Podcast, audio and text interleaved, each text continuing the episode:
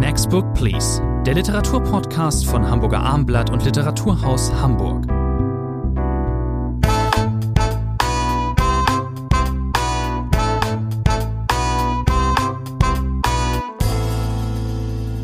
Ich bin sehr gespannt, äh, Herr Moritz, äh, welche eiskalte Literatur- und Kritikerschnauze Sie heute an den Tag legen. Wir sind in einer neuen Folge Next Book Please. Wir sind heute erstmals nicht in unserem langweiligen Podcast-Studio beim Abendplatz, sondern wir sind in einer Eisdiele. Eis hat äh, nicht immer Konjunktur, das wissen Sie. Das weiß auch die Buchhandlung Wassermann, die an der berühmten Elbchaussee beheimatet ist. Und äh, die Wassermanns haben sich gedacht, wir gehen jetzt einfach im Winter mal in diese Eisdiele in Alt-Ostdorf am Rugenberg. Da sind wir jetzt.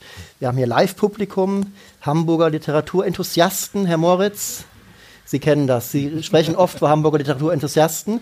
Eins ist heute Abend gleich. Wir reden wie immer über literarische Novitäten. Heute haben wir uns, äh, meistens machen wir drei, heute machen wir mal vier.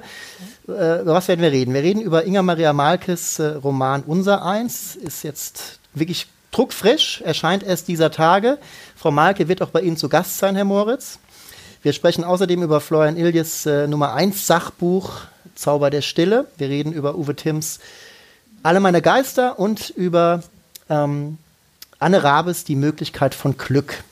Und was möchten Sie anfangen, Herr Moritz? Ich will jetzt mal meiner Freude Ausdruck verleihen, hier in einer Eisdiele zu sein. Ich hatte noch nie eine Veranstaltung an einer Eisdiele. Ich hätte mich vorher allerdings kundig machen sollen. Ich weiß nicht, ob das hier oben angeschrieben ist. Ich hatte keine Zeit, es zu prüfen, ob es mein Lieblingseis gibt. Das Lieblingseis meiner Kindheit war immer Malaga-Eis. Sie kennen das mit diesen herrlichen Rumrosinen drin. Das kriegt man gar nicht mehr so häufig, Malaga-Eis. Also ich weiß noch zwei, drei Eisdielen in Hamburg, im Eppendorfer Weg gibt es einen, die haben noch Malaga-Eis, aber das ist ein Eis, das etwas altmodisch ist. Es ist nicht so, was weiß ich, Pistazie, Himbeermus oder was man heute alles reintut ins Eis. Malaga ist altmodisch, so ähnlich wie Rittersport, Rumtrauben, Nuss. Das ist auch keine Schokolade, die besonders cool ist. Also ich weiß nicht, ob die beiden Herren helfen können, ob es wirklich hier Malaga-Eis gibt zu normalen Umständen. Das äh, wäre meine entscheidende Frage gewesen, aber die müssen wir offen lassen, glaube ich. Deswegen würde ich fast sagen, was die Frage des Anfangs angeht, lieber Thomas André, dann beginnen wir doch mit einem Buch, das eigentlich heute noch gar nicht erschienen ist, wenn wir hier live in der Buchhandlung sitzen, im Pop-Up-Laden sitzen, nämlich Inga Maria Malkes Buch Unser Eins. Das erscheint, glaube ich, offiziell erst am Dienstag, wenn ich es richtig weiß. Wahrscheinlich haben die beiden Buchhändler eine Sondergenehmigung erhalten, dass das Buch heute schon zu äh, verkaufen ist. Es ist ein Roman einer Autorin, äh, die viele vielleicht noch erinnern, weil sie einmal den zumindest erfolgsträchtigsten Buchpreis in Deutschland gewonnen hat. Das war 2018. Da hat Inga Maria Malke den Deutschen Buchpreis bekommen für den Roman des Jahres, wie das immer heißt. Sie wissen, wir kommen gleich auf den Buchpreis nochmal allgemein ein wenig äh, zu sprechen. Archipel hieß damals der Roman, für den Inga Maria Malke den Preis bekommen hat. Das war ein rückwärts erzählter Roman, wenn Sie, sich, wenn Sie ihn damals gelesen haben, der in der Chronologie sozusagen absteigen ging. Daran musste man sich äh, gewöhnen. Das war ein Buch, das deutlich in meiner Meinung anders erzählt ist als dieses Buch von dem es, äh, über das wir jetzt sprechen wollen. Man muss vielleicht noch sagen, das ist nicht ganz unwichtig, dass Inga Maria Malke ein Lübecker Kind ist. Geboren in Hamburg. In Hamburg geboren, aber in Lübeck und in Teneriffa interessanterweise aufgewachsen. Juristin von Hause aus. Sie hat am Lehrstuhl für Kriminologie gearbeitet. Auch das tun nicht so wahnsinnig viele Autorinnen und Autoren. Und jetzt hat sie nach äh, dieser Pause von fünf Jahren einen sehr umfangreichen, es sind glaube ich 500 Seiten so ungefähr, äh, Roman vorgelegt und wenn man den aufschlägt, dann ist man erst einmal verdutzt. Da steht 1890 als Jahreszahl drin. Äh, es ist in der Innenklappe und hinten im Buch ist der Stadtplan von Lübeck ausgebreitet aus der Zeit, also alle äh, Gassen und Tore, äh, die man ja teilweise heute auch noch sehen kann, die es aber 1890 schon gab. Das heißt, wir sind in Lübeck 1890. Der Roman endet um die Zeitspanne zu 1906, diese 16 Jahre ungefähr, die umfasst der Roman.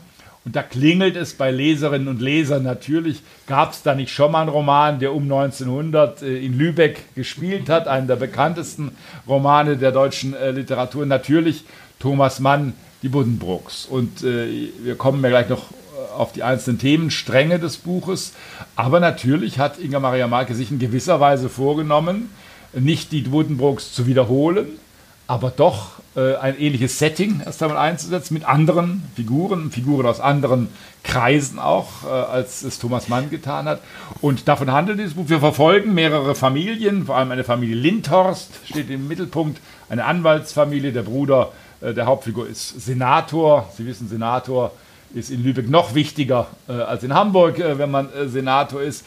Dann gibt es eine ganze Palette von Nebenfiguren. Wir haben freundlicherweise, dafür bin ich immer sehr dankbar, vorne im Buch ein Personenregister. Welche Familie, welche Kinder. Ich bin da wahnsinnig schlecht. Ich tue mich schon bei Fernsehkrimis wahnsinnig schwer, die Figuren zuzuordnen. Bei russischen Romanen war das immer eine Zumutung äh, früher, weil da die Namen noch so schwer waren. Kriegen Sie denn die Kinder zusammen? Es sind Natürlich acht Stück. nicht. Herr Ich, André. ich, bitte, ich, ich bitte. versuch's mal. Erasmus, Kurt, Frieda, Werner, Robert, Martha, Alma und Joost. Also so wie die Kinder heute in Ottensen heißen ungefähr. Und ähm, es sind acht Kinder, diese haben diese Lindhorst. Sie, Marie Lindhorst, ist also die Gattin. Sie ist die Tochter des berühmtesten Dichters aller Zeiten, so heißt es äh, dann eben auch gleich schon ein bisschen Personaltableau. Lübecker Dichters aller Zeiten damals. Das war eben nicht Thomas Mann. Mir fiel es zum Glück gleich ein, aber ich bin sicher, das ist die erste, erste Rätselspur. Wer war Ende des 19. Jahrhunderts der berühmteste äh, Dichter in Lübeck überhaupt? Verraten Sie es. mit großem Denkmal, Emanuel Geibel.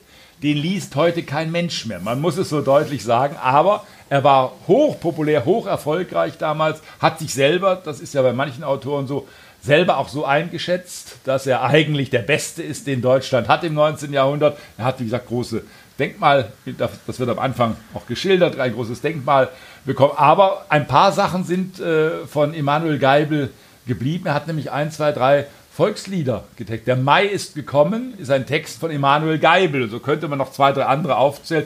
Das kann nicht jeder Autor von sich äh, behaupten. Also wir sind im Lübeck Emanuel Geibels. Thomas Mann, sollen wir es verraten? Ja. Kommt als Figur vor. Wir erleben Tommy als Nebenfigur. Das ist in ein. Clou in diesem Roman. Sie haben eben gesagt, es ist natürlich nicht einfach Buddenbrooks 2. Es ist, würde ich einfach mal behaupten, auf gewisse Art und Weise bewusst die Korrektur von Buddenbrooks. Sie haben auch erwähnt, dass wir es eben nicht nur mit, den, äh, mit der High Society zu tun haben, sondern eben auch mit ähm, den Angestellten, den Dienstmädchen. Es gibt äh, den äh, Ratsdiener, also Teile des Romans spielen eben auch im Lübecker Rat. Ähm, und ähm, es geht also auch um das, was man manche vielleicht damals die, den Plebs nannten oder eben einfach die Dienerschaft. Es geht vor allen Dingen auch um, wo wir wieder auf Marie Lindhorst zu sprechen kommen, die Mutter, die Oktomom, die Mutter von acht Kindern. Wie waren die Namen nochmal der Kinder? Ja, nicht nur, ähm, und es werden also auch Frauenschicksale deutlich mehr als äh, von Thomas Mann bei Thomas Manns Buddenbrooks in den Mittelpunkt gerückt. Das ist natürlich äh, vollkommen das Ziel, das erklärte Ziel von Inga Maria Malke.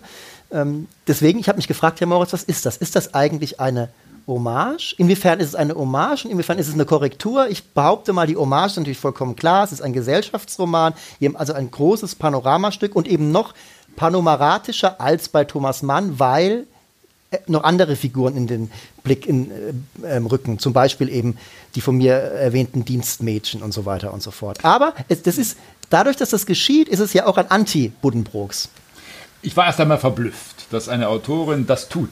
Dass sie sozusagen äh, ein, kein Gegenbuch, äh, das würde ich auch nicht sagen, aber doch ein äh, Buch, einen umfangreichen Roman, nicht ganz so umfangreich wie die Buddenbrooks, in Angriff nimmt und äh, Sie haben es gesagt, Korrektu- Korrekturen in gewisser Weise vornimmt. Sie hat auch vom Stil, ein Stil, wenn wir darüber vielleicht gleich mal sprechen können, in dem man sich einfinden muss ein wenig. Ein Stil, die Sätze sind äh, übersichtlicher als bei Thomas Mann. Äh, manchmal da ist man ja nicht so undankbar äh, letztlich dafür. Aber trotzdem ein Stil, der sich in epischer Breite einlässt, auf die Figuren, auf das Setting, auf die Beschreibung von Räumlichkeiten, von Häusern, von Straßen. Das wird sehr, sehr ausführlich beschrieben. Deswegen ist der Roman auch so dick äh, geworden. Man muss manchmal, so ging es zumindest mir, dass ich dann schon immer vorne mal auf die Personentafel geschaut habe, wer ist das jetzt wieder, was hat die Figur auf sich, aber das ist bei solchen Romanen nicht so äh, selten. Es ist insofern, das würde ich klar sagen, eine Korrektur, äh, weil sie, Sie haben es gesagt, die Dienerschaft berücksichtigt und auch bestimmte Themen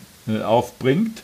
Es gibt beispielsweise einen Lohndiener namens Charlie Helms, und da stellt sich nach und nach heraus, und das macht sie sehr geschickt.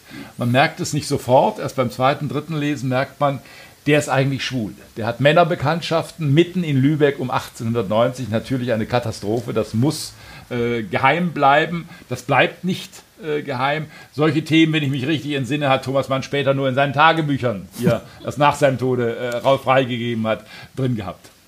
Dieses Subtile, das äh, begegnet einem noch an anderer Stelle. Noch subtiler ist die Tatsache, dass diese Familie Lindhorst zwei, drei Generationen vorher ist die teilweise jüdischer Herkunft.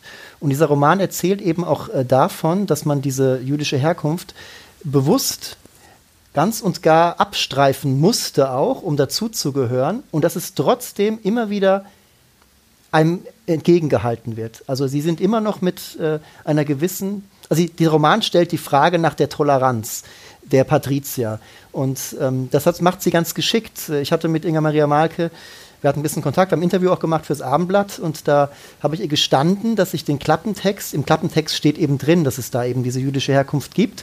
Ich hatte diesen Klappentext ganz vergessen, als ich in die Lektüre einstieg. Den hatte ich irgendwann gelesen, Monate vorher, als die Vorschau von Rowold rauskam. Und ich hatte das überhaupt nicht mehr parat. Und ich war dann sehr überrascht, als ich nach der Lektüre wieder diesen Klappentext las. Es ist so subtil, dass es gar nicht vollkommen, das ist gar nicht unbedingt klar, dass es da eben dieses jüdische Erbe gibt. Es ist aber ein wichtiges Thema in diesem Roman, wie mir danach auch sehr klar wurde. Also, das ist aber das typische subtile Erzählen von Inga Maria Malke, da vielleicht auf die Spitze getrieben, muss man schon sagen. Sie erzählt auf einen, ich mag diesen Sound, ich kenne sie seit ihrem ersten Roman Silberfischchen, 2011 erschienen. Damals hat sie den Kühnepreis bekommen hier in Hamburg auf dem ha beim Haberfond Festival. Ähm, Sie kennen Herrn Kühne, das ist dieser seereiche Mann, es gibt in der überall mitspricht. Es gibt hier, es gibt hier bei unser eins überall, gibt, gibt es übrigens auch ein, es gibt so ein, vielleicht eine kleine, ein kleiner, kleines Augenzwinkern. Äh, es gibt einen ähm, ähm, Unternehmer namens Kühne äh, in Hamburg, äh, das ein Dienstmädchen der Lindhorsts Ida stellt sich, wird dort vorstellig und möchte dort äh, als ähm, ähm, Sekretärin arbeiten. Das wird nichts, also dieser Kühne, der dort auftritt, ist auch nicht sonderlich sympathisch übrigens. Er gibt ihr ja keinen Job. Das nur nebenbei. Ähm, also, das ist ähm, der Stil von, äh, von Malke ist auch, von Frau Malke ist auch in diesem Roman unverkennbar. Ich muss mich da, also ich muss mich da als Leser gar nicht einfinden. Ich mochte ihn immer. Ich mag ihn auch in diesem Roman. Er ist auf eine Art und Weise auch frisch. Sie haben schon gesagt, es sind nicht so lange Sätze wie bei Thomas Mann, Gott sei Dank nicht. Ähm, er ist auch er ist definitiv, also äh, um 1900 aber nicht so geschrieben wie sie. Das ist, das ist das Heutige an diesem Roman, den ich, das sage ich an dieser Stelle, auch ganz und gar großartig finde. Ähm, ich habe mich bei diesen 500 Seiten auch nie gelangweilt und ich finde, ähm, dass er eben auf eine Weise doch auch sehr effizient ist. Sie haben eben darauf abgehoben, dass sie eben sehr ausufernd erzählt. Das tut sie. 500 Seiten sind 500 Seiten, aber es ist ja doch ein Episodenroman. Das heißt, wir haben Zeitsprünge, wir haben auch geografische Sprünge. Es gibt äh, bei acht Kindern in einer Kaufmannsstadt gibt es immer den einen oder anderen Spross, den es in die Welt hinauszieht. Hier sind wir, in dem Roman sind wir in, in, in Asien. Ein Sohn geht nach Südafrika. Südafrika spielt nur am Rande eine Rolle. Aber man merkt, dass die Autorin, dass die eben in verschiedene Archive gegangen ist und auch verschiedene Lebenswelten ähm, recherchiert hat. Zum Beispiel, wie es damals war, in Japan ist es, glaube ich, zu leben. Also, das macht, ich finde, ich finde, ich finde an diesem Roman erstmal keine wirkliche Schwäche. Haben Sie eine gefunden, Herr Moritz? Ich würde, Sie haben das jetzt sehr freundlich umschrieben, es hat manchmal schon, äh, na, na, Längen wäre das falsche Wort, das würde ich, würd ich auch sagen. Aber es hat, er ist immer so streng mit mir, fällt Ihnen das auf? äh, nein, es hat eine gewisse äh, Breite der Darstellung, wo man, sich, wo man sich manchmal fragen muss, muss es so ausführlich sein, wie die Interieurs beschreibt. Aber das würde ich nicht als großes Manko ansehen. Da bin ich ganz äh, bei Ihnen. Was wirklich eine große Qualität ist, wir haben ein viel breiteres Bild als bei Thomas äh, Manns Buddenbrooks. Wir haben sozusagen einfach soziale Schichten. Wir haben am Anfang darüber gesprochen, die hier vorkommen. Der Ratsdiener Isenhagen, eine ganz wichtige Figur, der Mann, der die Post immer öffnen muss, verteilen muss. Schon das eine Beschäftigung, die ihn eigentlich äh, überfordert. Ihn strengt das an, immer diese Post verteilen jeden Morgen. Er hat viel andere Interessen, äh, die er unbedingt umsetzen muss. Sehr schön auch in den ersten Teilen des Romans, wie gerungen wird in Lübeck um die Frage der Abwasser. Kanäle. Soll jedes Haus, äh, jede Wohnung ein Klosett bekommen? Eine lange Verhandlungsstrecke, äh, da gibt es auch Opponenten, die sagen, nein, das braucht nicht jedes Haus. Natürlich sind die sogenannten niederen Schichten, sollen erstmal nicht ausgestattet werden damit. Das ist sehr detailliert beschrieben. Auch da hat äh, Inga Maria Marke mit Sicherheit viel recherchiert. Es gibt auch das Aufkommen, auch das ganz wichtig, der Sozialdemokraten. Es gibt eine Figur, die keine Nebenfigur, sondern fast eine Hauptfigur ist. Das ist Theodor Schwarz, ein Sozialdemokrat, der erstmals gewählt wird. Das ist eine Sensation natürlich. Er wird völlig äh, von den äh, Senatoren, von den großen Herren äh, in Lübeck verachtet. Das ist das Schlimmste, was einem passieren kann. Sozialdemokraten, das wollen wir auf gar keinen Fall haben. Also auch solche Themen spielen eine wichtige und Sie haben es gesagt, die jüdische Thematik, wenn Sie sich an die Buddenbrooks erinnern, da gibt es ja durchaus Gegenspieler zur Familie Buddenbrooks und die die Hagenströms. Mal, und die, ich sag's mal höflich, diese jüdischen Gegenspieler, die beschreibt Thomas Mann nicht mit den freundlichsten Adjektiven. Wenn man das heute nochmal liest, äh, ich habe extra mir noch mal ein bisschen drin geblättert äh, die letzten Tage, äh, dann ist da durchaus doch einiges Antisemitisches an Klischees bei Thomas Mann äh, vorhanden, um diese Gegenfigur zu Familie Buddenbrook äh, aufzubauen. Also in der Breite würde ich sagen, das hat Inga Maria Marke erstaunlich äh, gemacht, wie sie hier auch es gehört auch eine gewisse Kühnheit dazu, einen solchen Roman zu schreiben, wie sie uns hier diese Welten nochmal auffächert und uns in ganz andere Kreise führt. Die Liebe spielt natürlich auch eine wichtige Rolle. Es gibt ganz viele äh, Dinge, die von unterschiedlichen äh, Sphären handeln natürlich. Sie kannten wahrscheinlich vorher Rudolf Krauthoff diesen, diesen Intimus von Thomas Mann. Es gibt da, glaube ich, einen Briefwechsel, der ja. veröffentlicht wurde. Also ein junger Mann. Wir lernen Tommy Mann in diesem Roman als vor allen Dingen als äh, Schüler kennen, später dann auch als Erfolgsautor, der nach Lübeck zurückkehrt, nachdem er dort die Gesellschaft aufgescheucht hat mit seinen Buddenbrooks. Darum geht es in diesem Roman auch am Rande. Also in diesem Roman geht es auch um die Buddenbrooks als Roman. Die erscheinen 1901, die kommen im Roman vor und natürlich diese ganze Diskussion. Thomas Mann hat das ja selber immer ein bisschen befördert, äh, dass er sich dargestellt, ja, ist das ein Schlüsselroman, wer kommt vor, welche Nebenfigur. Da gibt es heute noch ganz schön Forschungszweige der Thomas Mann-Gelehrten, äh, die nochmal nachspüren, ob man nicht noch alle Figuren aufdröseln könnte. Also das spielt ja eine Rolle, dass die Menschen in Lübeck natürlich einerseits empört sind, was erlaubt sich dieser junge Schnösel Tommy äh, uns so zu schildern. Äh, wer sind wir? Es ist, Sie kennen das, bei Schlüsselromanen ist es ja immer so, äh, dass die, die gemeint sind, sich in der Regel nicht erkennen und die, die gar nicht vorkommen, aber sicher sind, dass sie eine Nebenfigur sind. Also das spielt in der äh, zweiten Hälfte des Romans eine Rolle, weil da sind wir eben im Jahr 1901. Der Roman endet, ich habe es gesagt, 1906. Tommy, wird der, Tommy Mann wird der Pfau genannt und sein Schatten ist dieser Grauthoff, den ich gerade erwähnte. Den gab es also eben auch wirklich. Und dessen Hinterherlaufen, äh, was Thomas Mann angeht, ist so ein bisschen vielleicht eine Art Metapher auf die Anhänglichkeit der Deutschen an Thomas Mann. Dieser Roman, der in Teilen sehr ironisch ist, was wiederum auch ein, ein Stilmittel Thomas Manns war, dieser, Mann geht, äh, dieser Roman geht mit äh, Thomas Mann durchaus eben auch auf eine Art kritisch um. Allein schon wieder hier auf, der Pfau, der eitle, der eitle Senatorensohn, der eitle Kaufmannssohn, ähm, Thomas Mann. Wir müssen, wir haben bei uns im Podcast, wer ihn kennt, wer ihn ab, ab und zu hört, der weiß das, wir ähm, nehmen uns die Frechheit raus, wir geben, vergeben Punkte. Die Höchstpunktzahl ist 10, das macht man eigentlich im Feuilleton oder in den Kulturteilen und in anderen Podcasts. Beim Eiskunstlauf, man erinnert sich noch ans Eiskunstlauf, 6,0, 5, hat mich als Kind begeistert. äh, Kilius Bäumler habe ich nicht mehr wirklich erlebt, aber die Paare danach und dann, wenn die 6,0 sieben, acht Mal gezogen worden ist, da, sie würden wahrscheinlich viele Punkte für diesen Roman ja, wir sind, wir, wir, sind uns leider zu oft einig, diesmal werden wir, glaube ich, nicht einig sein. Ich gebe starke 9, das wirklich, ich hab, bin sehr beeindruckt von diesem Roman. Ich finde, Frau Mark hat viel richtig gemacht. Sie sind bei? Acht Punkten. Na, immerhin. Ja, Thomas Mann ist äh, eine Art äh, Säulenheiliger der deutschen Geistesgeschichte. Dann gibt es noch einen anderen, der besonders, möchte ich sagen, in Hamburg weltberühmt berühmt ist, Friedrich, ähm, Caspar David Friedrich. Ähm, da gibt es jetzt dieses Jahr ein Jubiläum. Er wurde vor 250 Jahren geboren, hat übrigens nie auch nur einen einzigen Fuß nach Hamburg gesetzt, hat, glaube ich, meistens in Dresden gelebt. Es gab aber Hamburger Museumschefs, die, die damit dazu beigetragen haben, dass er im 20. Jahrhundert äh, zu einem sehr anerkannten und geliebten Künstler wurde. Einer, der ihn sehr liebt, ist Florian Iljes. Der, Sie kennen ihn, ähm, hat auch eine kürzere Hamburg-Vergangenheit, er war kurze Zeit, das haben Sie vielleicht verfolgt, er ist ja als Journalist bekannt geworden, äh, hat da viele Meriten äh, verdient, auch für die Zeit jetzt äh, viel schreibend aktuell. Aber er war mal eine kurze Zeit Verleger des Rowold Verlages äh, vor ein paar Jahren. Er hat dann selber sehr schnell eingesehen, äh, dass man nicht für jede Tätigkeit geschaffen ist, in die man aus Versehen hineingerät. Es ist natürlich ehrenvoll, Rowold-Verleger zu sein, aber das war, äh, wie sagt man neudeutsch, nicht sein Ding äh, gewesen. Und er war, glaube ich, nur ein gutes Jahr Rowold-Verleger und hat dann sozusagen von sich aus gesagt, das ist dann doch nicht das, was ich mir erwartet habe von diesem Job. Da ist doch viel zu tun, was ich eigentlich nicht tun möchte. Er ist eher fürs Bücherschreiben gemacht als fürs Büchermachen. Das tut er jetzt auch. Er hat seitdem er äh, dort dann eben wieder ging. Nach einem Jahr hat er schon zwei Bücher veröffentlicht. Das ist das zweite jetzt. Er, und er also hat immer ein goldenes Näschen für Buchthemen. Denken Sie daran, Generation Golf. Das ist schon eine Weile her. Das war sein erstes wirklich Aber hocherfolgreiches Buch. Dann kam 1913 äh, dieses Buch, wo er diese glanzvolle Idee hatte, ein Jahr zu zerstückeln, in gewisser Weise aus verschiedenen Perspektiven, alle möglichen Dinge zu sammeln, die mit dem Jahr 1913 äh, zu tun haben und das so Art äh, kaleidoskopartig anzusammeln. Das hat eine ganze Welle äh, in der Gegenwartsliteratur hervorgerufen.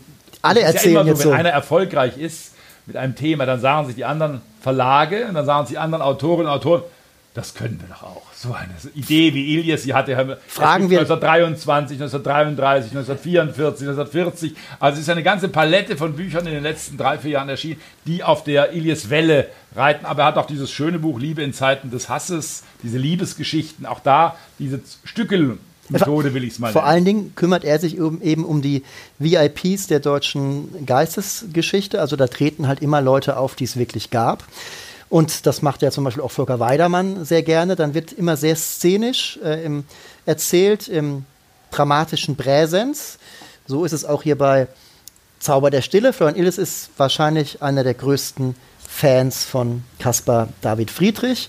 Er hat ja auch kurz, das sollte man vielleicht auch noch sagen, äh, beim Auktionshaus Griesebach in Berlin äh, einige Jahre gearbeitet. Also er kam wirklich auch mit der Kunst des 19. Jahrhunderts unmittelbar äh, in Berührung. Nein, was er hier gemacht hat, ist äh, wieder typisch ist ganz einfach, aber dann doch, wenn man es genauer anschaut, kompliziert. Das muss man erst mal so hinkriegen. Sie haben äh, darauf angespielt, wir werden in den nächsten Monaten überschüttet werden mit Caspar David Friedrich. Die Ausstellung in Hamburg beginnt ja schon äh, Mitte Dezember, also lange eigentlich vor dem äh, Jubiläumsdatum. Man kann jetzt schon Slots buchen für Ausstellungsbesuche, äh, äh, wenn Sie also mit Ihrer Verwandtschaft am ersten oder zweiten Weihnachtsfeiertag, wenn sie sich nichts mehr zu sagen haben. Und dann sagen, dann gehen wir doch in die Caspar David Friedrich Ausstellung. Da sind alle gut beschäftigt, drei, vier Stunden mindestens. Sie müssen sich jetzt um Slots kümmern. Das ist ganz entscheidend. Sonst können sie, müssen sie doch mit ihrer Verwandtschaft zu Hause am ersten Weihnachtsfeiertag die Helene Fischer Show abends anschauen. Und ob das besser ist, weiß ich nicht. Nein, wie schreibt man über Caspar David Friedrich? Das hat mich natürlich interessiert. Es gibt da braucht man bloß ein bisschen äh, zu googeln oder äh, die entsprechenden äh, kunstgeschichtlichen Bibliotheken. Also unglaublich viel Literatur schon über Caspar David Friedrich. Er ist vielleicht der deutsche Maler äh, schlechthin. Kunsthistoriker haben sich in allen Belangen. Es gibt Ausstellungskataloge zu Caspar David Friedrich. Also man muss schon eine Idee haben, äh, um jetzt ein neues Buch über Caspar David Friedrich zu schreiben. Und ich finde, Herr André, würden Sie mir recht geben, das ist Herrn Elias ganz gut gelungen. Er weiß einfach, wie es geht. Und ähm, er hat gut recherchiert, hat er erzählt auch. Er ist dann eben ähm, nach Mecklenburg gefahren, ist das, glaube ich. Hm, ich müsste es eigentlich wissen. Und hat sich dann dort dahin gelegt, wirklich um die Perspektive ein, also auf, auf die Erde gelegt, um genau die Perspektive zu haben, die der Künstler 220 Jahre vor ihm hatte. Äh, er hat mir, hat uns im Interview erzählt, äh, dass es mit ihm immer noch was macht, wenn er den Wanderer über dem Nebelmeer sich anschaut. Bei mir ist das, macht's, äh, gucken Sie sich gerne Friedrich-Bilder an? Ja, weil das Besondere ist wirklich, ich habe äh, eine Nebenbemerkung über Hermann Lenz, äh, den Büchnerpreisträger, promoviert. Und von Lenz gibt es einen dicken Roman, Der innere Bezirk. Und äh, da ist vorne drauf die böhmische Landschaft von Caspar David Friedrich. Das ist kein Zufall gewesen, weil auch die Lenschen Bücher so einen Blick haben fürs Transzendente, also diese Vermischung äh, aus Natur. Man sieht diese Felsen, man sieht äh, diese Berggipfel, diese Wiesen, Sie haben es gerade gesagt, aber gleichzeitig äh, steckt eben viel mehr drin in diesen Caspar David Friedrich. Ich glaube, das ist eine Erklärung äh, für das Faszinierende an ihm, dass die Menschen zwar Natur sehen, eine sehr beruhigend wirkende Natur, es gibt auch andere schroffe Bilder äh, von Caspar David Friedrich, aber gerade die mit den weiten Landschaften, wo so ein Abendlicht über der Szenerie liegt, das hat natürlich äh, die romantische Thematik wunderbar Aller, angesprochen. Allerdeutscheste Romantik. Allerdeutscheste Romantik und hat natürlich genau diese beruhigende Wirkung auch auf viele. Das Interessante fand ich, und das ist äh, Florian Illis wirklich gut gelungen, das Buch ist wieder äh, nicht chronologisch erzählt, es beginnt mit, das zeigt auch das äh, Buchcover, einer Fahrt, einer, einem Segeltörn, äh, einem Verlobungssegeltörn. Caspar David Friedrich, immerhin schon Mitte 40, äh, ein Eigenbrötler, ein Kauz, ganz offensichtlich. Jetzt hat er aber doch eine junge Frau gefunden, die mit ihm durchs Leben gehen will. Und die beiden Unternehmen, das ist die Auftaktszene des Buches, diesen äh, Segeltörn, äh, der hier auch so auf dem Bild äh, festgehalten ist.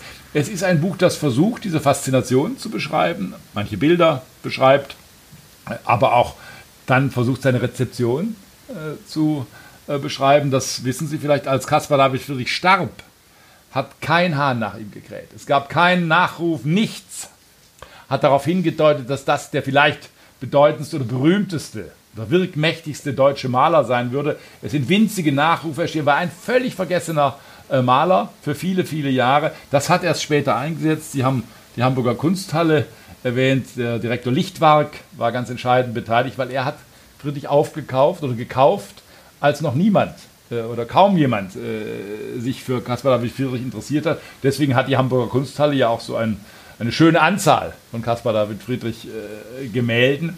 Und äh, also es geht in diesem Buch sowohl um den Künstler Caspar David Friedrich, der lange sehr erfolglos war, der anfangs schlecht gezeichnet hat, der also nicht von vornherein das Wunderkind war. Und dann geht es, und das fand ich sehr interessant, um die Rezeption. Um und die das Rezeption ist, im 20. Jahrhundert. Und äh, wie Ilyes das immer, also erstmal das, Le er setzt das Leben ähm, Friedrichs in Szene. Das tut er immer, er kommentiert es teilweise ironisch. Es ist immer, Ilyes zu lesen ist immer sehr lustig. Aber selbst wenn man Friedrich vielleicht gar nicht so toll findet. Wenn man Friedrich gar nicht so toll, schneiden wir raus. Oh, das wirkt sehr echt. Das wirkt dann sehr echt im Podcast. Lassen wir drin. Also, ähm, selbst wenn man Friedrich, wenn man gar kein Friedrich-Fan ist, man kann ein Fan dieses Buches sein, weil es irre interessant ist. Gerade Friedrich ist wirklich der Künstler, bei dem man auch die Mentalitätsgeschichte der Deutschen immer wunderbar ablesen kann. Dass man, dass der jahrelang völlig out war, er schließt sich einem von selbst. Lustig ist übrigens auch, der lustigste Teil des Buches ist, die Geschichte, wie Friedrich immer Goethe nachgerannt ist. Er wollte von Goethe geliebt werden und Goethe war nun mal einer dieser zupackende Mensch, dieser, dieses Universalgenie mit den vielfältigen Interessen, der jeden Tag euphorisch begrüßt hat und wie auch immer. Der hat Angst gehabt, so deutet es zumindest Ilyes, und zwar völlig zu Recht, würde ich sagen, ein bisschen vor der Melancholie, die die Friedrich-Gemälde immer verströmt haben. Und das war nicht nur, nicht nur Goethe, sondern auch später, in späteren Jahrzehnten, war es äh, für viele immer, es war, die fühlten sich ein bisschen äh, unwohl bei dieser Melancholie, Melancholie, die diese Bilder verströmten. Und deswegen war er eben lange Zeit. Ja, und es gab natürlich, das ist live hier aus dem Pop-Up-Store der Buchhandlung Wassermann in Alt-Ostdorf, wo es vielleicht im Sommer Malaga-Eis gibt, wer weiß das, oder auch kein Malaga-Eis gibt. Es gibt jetzt auf jeden Fall viele Bücher äh, hier äh, bis Weihnachten, Klammer zu. Äh, nein, es ist ja immer eine schwierige wer von der Nachwelt schwärmt für bestimmte Autorinnen und Autoren, für bestimmte Maler, äh, kann man das den Künstlern vorwerfen, wenn dann die Falschen, in Anführungszeichen, äh, Sympathie für ein Werk empfinden. Bei Richard Wagner ist das ja ganz oft äh, diskutiert worden. Und natürlich ist das auch bei Caspar David Friedrich ein äh, Thema, weil Adolf Hitler begeisterter äh, Betrachter von Caspar David Friedrich war. Das spielt auch im Buch äh, eine wichtige Rolle. Was mag da, Sie wissen, Hitler selber äh, ein nicht sehr erfolgreicher Maler gewesen. Das war die ursprüngliche Karriere, der ursprüngliche Karrierewunsch. Und dann eine meiner Lieblingskapitel ist natürlich die Begeisterung, die Walt Disney für Caspar David Friedrich äh, empfunden hat. Das wusste ich in diesen, diesen Details nicht. Darum ging äh, Bambi zu verfilmen. Kennen alle die Bambi-Verfilmungen. Hat Walt Disney zu seinen Zeichnern gesagt in Amerika, äh, da wo das arme Bambilein durchläuft, diese Schluchten, diese Berge, das muss Caspar David Friedrich sein. Das heißt, er hat Kataloge gekauft. Er hat seine Zeichner bestückt mit Caspar David Friedrich Katalogen, damit sie ein möglichst authentisches Bild dieser Szenerie haben. Und wenn man heute, ich habe mir ein paar Szenen sogar nochmal angeschaut, jetzt aus diesen Bambi-Verfilmungen, man sieht sofort, äh, woher diese Leidenschaft herkommt. Also das sind wirklich Kuriositäten der Rezeptionsgeschichte, die aber natürlich noch einmal ein ganz neues Schlaglicht auf Friedrich werfen. Von ähm Ilyes ist hier alles wunderbar arrangiert. Das äh, äh, Buch hat äh, keine Längen, kann man glaube ich wirklich nicht sagen. Man erfährt wahnsinnig viel. Es ist immer wieder komisch und dann auch wieder ernst. Kunst ist oft eine ernste Sache. Was Ilyes nochmal klar macht mit seiner Deutung der Kunst Friedrichs ist, dass er eben so populär ist, weil er ans Gefühl der Leute appelliert hat. Und ähm, wenn er jetzt darüber schreibt, dann appelliert er nicht unbedingt an unsere Gefühle, aber er macht eben hinreichend äh, deutlich, dass es nicht falsch sein kann, muss, wenn man äh, mit dem Herzen an die Kunst rangeht, wie auch immer. Es ist einfach so, dass Ilyes einfach ein, er ist, das macht einfach Freude, wenn jemand für eine Sache so brennt und so begeistert ist von etwas. Er hat äh, uns erzählt, dass er dass er auch lange mit Friedrich gerungen hat, erstmal am Anfang. Er hat sich dem nicht ergeben wollen, dass alle den so toll finden und dann hat es ihn eben doch erwischt. Ich warte da noch ein bisschen drauf, vielleicht erwischt es mich auch noch irgendwann. Sie sind ja noch so jung, Herr Nee, es Sie geht. sind ja noch so jung. Es geht, im Vergleich zu ja, Ihnen. Ja, ja, wollte ich gerade sagen, eben. Das war, kann das rausgeschnitten werden eventuell?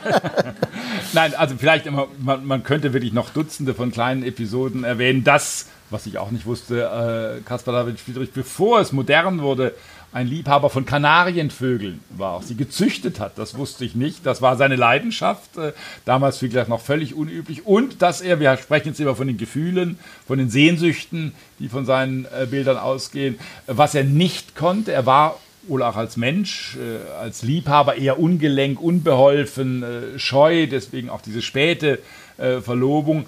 Er hat dann versucht, äh, das sind sehr drollige Bilder, äh, Liebespaare zu malen.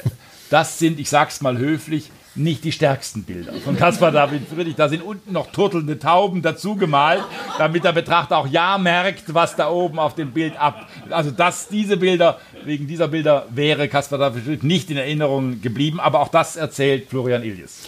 Illis hat, äh, ich hatte ihn gefragt äh, im Interview oder im Nachgespräch, ähm, wie es denn so ist. Seine, er ist ja einer der wenigen äh, deutschsprachigen Autoren, die ähm, auch ähm, Sachbuchautoren, die übersetzt werden und die auch ein Publikum haben im Ausland. Äh, und ähm, bei Friedrich, da komme ich nochmal drauf zurück, wo ist der Mann eigentlich weltberühmt? Nur in Deutschland oder ist das wirklich?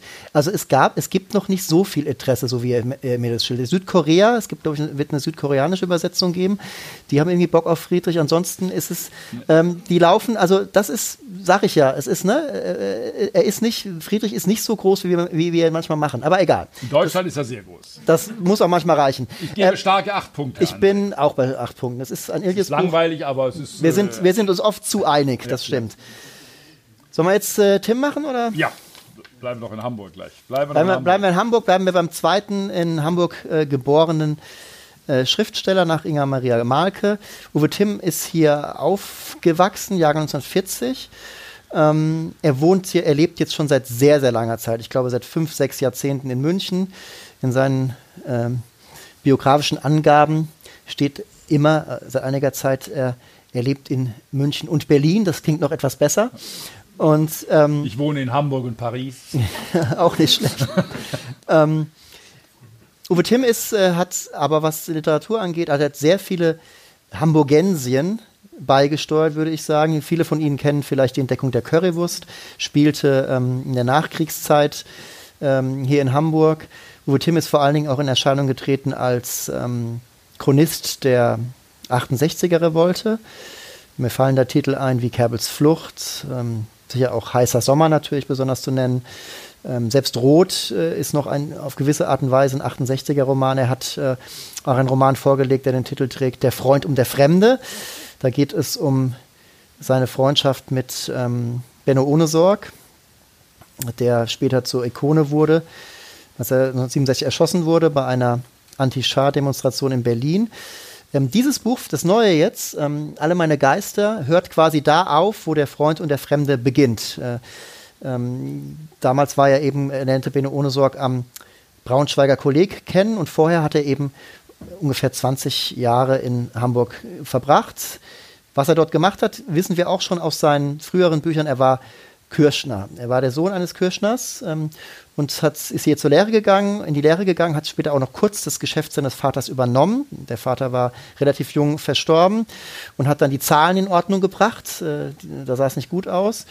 Und ähm, war dann eigentlich, eigentlich fest in dieser Welt verankert. Der Weg war bereitet. Er hätte einfach hier als Kirschner arbeiten können. Diesen Weg hat er aber ausgeschlagen, dieses Angebot. Und er musste aus Hamburg weg. Er wollte aus Hamburg weg. Und wie es dazu kam, das steht sozusagen in diesem Memoir. Genau, Alle meine Geister. Roman, das genau. ist ganz wichtig. Es hat keinen Untertitel, keine Gattungsbezeichnung. Es ist eine Art Autobiografie. Es ist auch äh, kein, was das Modewort der letzten Jahre ist, kein autofiktionales Werk. Ich tue mich mit dem Begriff immer etwas schwer. Autofiktional. Es sind Erinnerungen. Das, glaube ich, ist die einfachste äh, Bezeichnung, die Uwe Timm hier wiedergibt. Er ist ja, das ist ja, wenn man viel mit Autorinnen und Autoren zu tun hat, auch nicht das Unwichtigste. Er ist, äh, er war mehrere Mal auch im Literaturhaus gewesen, hat beim Haberfront Festival äh, gelesen. Er ist das, was man einen sehr sympathischen Mann nennt. Das hat man manchmal gerne. Wenn man mit vielen Autoren zu tun hat, will man nicht jede zweite Woche einen kapriziösen oder einen schwierigen Autor haben, einer, der bis drei Uhr nachts trinkt oder so. Das will man nicht immer. Manchmal schon, aber nicht so. Uwe Timm ist einer, den fast alle mögen. Ich habe noch keinen Menschen getroffen, der sagt, ach, Uwe Timm ist mir unangenehm, seine Bücher sind mir unangenehm. Das sind sehr aufrechte, engagierte Bücher. Das ist ganz wichtig. Er zählt noch zu dieser Spezies von Autoren, äh, die diesen Begriff engagierte Literatur auch äh, im Munde führen, hat übrigens über Kolonialismus, äh, über deutschen Kolonialismus auch einen Roman geschrieben, als davon noch niemand äh, verhandelt hat. Das ist lange zurückliegend, dieser Roman. Also es sind Erinnerungen und diese Erinnerungen, das muss man ganz klar dazu sagen, sind völlig uneitel und unprätentiös. Die sind auch literarisch, das würde Uwe Timm, würde mir da glaube ich gar nicht mal widersprechen, sind auch literarisch nicht sonderlich ambitioniert. Also es ist jetzt kein Meisterwerk der Memoiren äh, äh, was er hier vorlegt. Das ist eine sehr klare Erzählung dessen, Sie haben die Eckdaten genannt, äh, dieser Zeit, als er kein Abitur gemacht hat, äh, als er diese Kirschner-Lehre gemacht hat, ist ein wunderbares Buch. Äh, ich bin auch kein Spezialist äh, für das Kirschner Handwerk, aber das ist wunderbar beschrieben. Das ist wunderbar beschrieben, wie das im Detail gemacht werden muss, wie kompliziert das sein kann, wenn ein Pelz erneuert werden muss, wenn äh, reiche Frauen kommen und sagen, diesen Pelz, ich kann mich nicht von ihm trennen. Der Fachmann sagt am liebsten, ach, geben Sie ihn doch in die Sammlung, den kann man nicht mehr richten. Aber auch da gibt es noch, das ist sehr, sehr gut beschrieben, auch mit Analogien zum Schreibprozess, zum Anpassen. So wie äh, geht man mit seinem Stoff um, so geht er hier mit äh, den Pelzen äh, letztlich um. Also das hat große Qualität. Und dann ist es eben nicht nur äh, dieses Buch übers Kirschenhandwerk, es ist ein Hamburg-Roman, natürlich. Äh, Pelze Tim war, glaube ich, im Eppendorfer Weg äh, gewesen, äh, dieser Laden. Also man kennt Geschäfte wieder, Lokalitäten. Das ist für äh, Menschen, die in Hamburg leben, fast unverzichtbar, dieses Buch. Ich habe auch etwas gelernt und ich werde dem jetzt die nächsten Tage noch nachgehen. Das Literaturhaus ist ja am Schwanenwieg. Ja? Und dann kommt eine Passage vor, wo das Wort Schwanenwieg auch fällt hier, aber dann heißt es interessanterweise an der Schwanenwieg. Wieg ist das alte Wort für Bucht. Also er verwendet äh, Schwanenwieg als Femininum. Die Schwanenwieg. Wir müssen wahrscheinlich alles ändern im Literaturhaus jetzt, künftig, wenn sich das durchsetzen soll. Ich gehe der Sache auf jeden Fall mal nach. Also wirklich auch ein Hamburg-Buch und letzte Bemerkung, ein Buch über Literatur, über das Lesen. Was macht mit diesem jungen Uwe Timm, der kein Abitur machen kann, äh, der in der Lehre ist und dort aber auch immer wieder Gleichgesinnt äh, findet, was macht die Literatur mit ihm? Da reden wir gleich nochmal kurz drüber. Interessant ist diese Geschichte mit dem Schwanen, mit der Schwanenwieg. Es ist durchaus so, dass, ähm, dass Uwe Timm, dem war es wirklich natürlich daran gelegen, hier sehr authentisch das alles zu beschreiben. Er schrieb mir im Prozess dieses, äh, war, war noch ganz früh wahrscheinlich Manuskript, schrieb mir eine Mail, er wollte noch etwas rausfinden über Dieter Zörn, diesen späteren Modemacher, mit dem hat er zusammengearbeitet als Kirschner. Ähm, also er wusste nicht mehr ganz genau, wo kann er, ist, der Mann ist 83, das ist alles sehr, sehr lange her und das ist alles nicht mehr so richtig gegenwärtig. Vielleicht deswegen auch der Fehler mit der Schwanenweg. Er hat auch einen anderen Fehler, den hat den breitet er und vor uns Lesern auch in diesem Buch aus. Äh, er hat bei Neverman in, ähm, so in der Innenstadt hat er, ist er in die Lehre gegangen. Das war das viel größere Unternehmen, also viel größer als Pelze Tim. Und er war sich ganz sicher, dass er von dort immer auf den Jungfernstieg geguckt hat, auf die, auf die Binnenalster. Und als er dann jetzt Jahrzehnte später dann nochmal da war, dann wurde ihm klar, er hat maximal allenfalls einen, wirklich einen Zipfel des Jungfernstiegs vielleicht gerade noch so sehen können, aber er hat es ganz anders abgespeichert gehabt. Das ähm, ist aber sagt nichts über die Qualität aus. Sie haben eben noch gesagt, er ist nicht so ambitioniert. Das stimmt natürlich irgendwie schon. Andererseits würde Uwe Timm, glaube ich, immer sagen, dass er einen Stil hat und den er auch seit Jahrzehnten pflegt als Autor. Dieses nüchterne und doch manchmal auch Sinnliche. Er versucht es zumindest, er versucht ja auch immer seine, seine, die Erziehung seines Herzens sozusagen, hat er in so vielen Büchern jetzt, wie er der wurde, der er ist. Ähm, das hat auch oft was mit einer Entdeckung von ja, Erotik, wie auch immer zu tun, spielt hier übrigens auch eine Rolle. Genau, die Literatur, die Liebe zur Literatur, das finde ich jetzt auch nicht die stärksten Passagen. Er liest Dostoevsky, er liest die Russen, er liest dann später Albert Camus, er wird ja sein Abitur nachholen an diesem Braunschweig-Kolleg, er wird studieren, er wird promovieren über Albert Camus, wenn ich es richtig in Erinnerung habe. Und das ist eine der Initiallektüren. Nicht nur die russischen Autoren, sondern eben auch Camus. Dann wird aber im Roman eine ganze Seite aus Dostoevsky wörtlich zitiert und das wird dann kommentiert. Da habe ich schon subtilere Formen der Literaturaneignung äh, in Büchern äh, gefunden als die glaub, Methode, die Uwe Timm hier einsetzt. Ich glaube, das Lebendiger in, Lebendigere in diesem Buch ist auch ganz klar, wenn er erzählt, wie er äh, mit äh, dem sehr geschätzten Meister dem besten Kirschner. Er übrigens war auch ein sehr talentierter, so wie er es beschreibt, aber da wirft er sich nicht in die Brust. Das sagt er eher beiläufig, dass er das alles gar nicht so schlecht gemacht hat. Er hatte aber einen Meister, der anerkannt ist, der schon früh in die SPD gegangen ist, der eben in, der, in dem bösen Jahr 12 nicht schuldig wurde, also kein Nazi war. Den nimmt er sich natürlich dann später, er ist dann äh, äh Teenager, den nimmt er sich dann sozusagen als, als Lehrer, bei dem sitzt er dann in der Gartenlaube, der gibt ihm dann Eugen Kogons Der SS-Staat zu lesen. Er liest also auch Sachbücher. Er, äh, man merkt schon die Prägungen, warum er dann später auch sehr links war. Das wurde damals die Saat gelegt und ähm, das beschreibt er dann doch auch sehr lebendig. Wir sind dann auch in Hamburg durchaus, dann sind wir auch mit ihm und seinen Freunden auf dem Kiez. Wir sind äh, an der Strandperle beim, beim ähm, Elbe-Spaziergang. Das, ähm, das sind auch die stärkeren äh, Teile, würde ich jetzt sagen. Also es gibt auch zu viele Bücher, in die dann die Autoren ihre eigene Lese-, Literaturgeschichte mit einbauen, Lektüreerfahrung mit einbauen. Das ist hier trotzdem, es gehört dazu. Er ist nur der, der er wurde, weil er eben das und das gelesen hat. Davon handelt dieses Buch übrigens auch.